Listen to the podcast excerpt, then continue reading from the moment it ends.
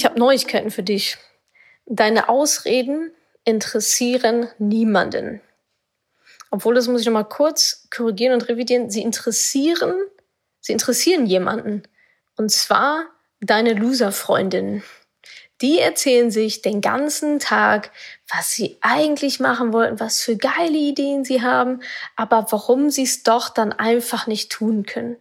Keine Zeit, zu alt, nicht alt genug, zu blond, nicht blond genug, keine Skills, zu viele Skills. Was für ein Scheiß. Es interessiert niemanden. Mach es oder lass es verdammt nochmal sein, aber dann halt auch die Klappe. Laber mich und andere Menschen nicht mit deinen scheiß Ausreden voll und auch schon gar nicht dich selbst.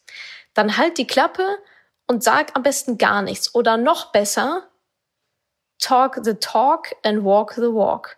Mach es halt endlich mal.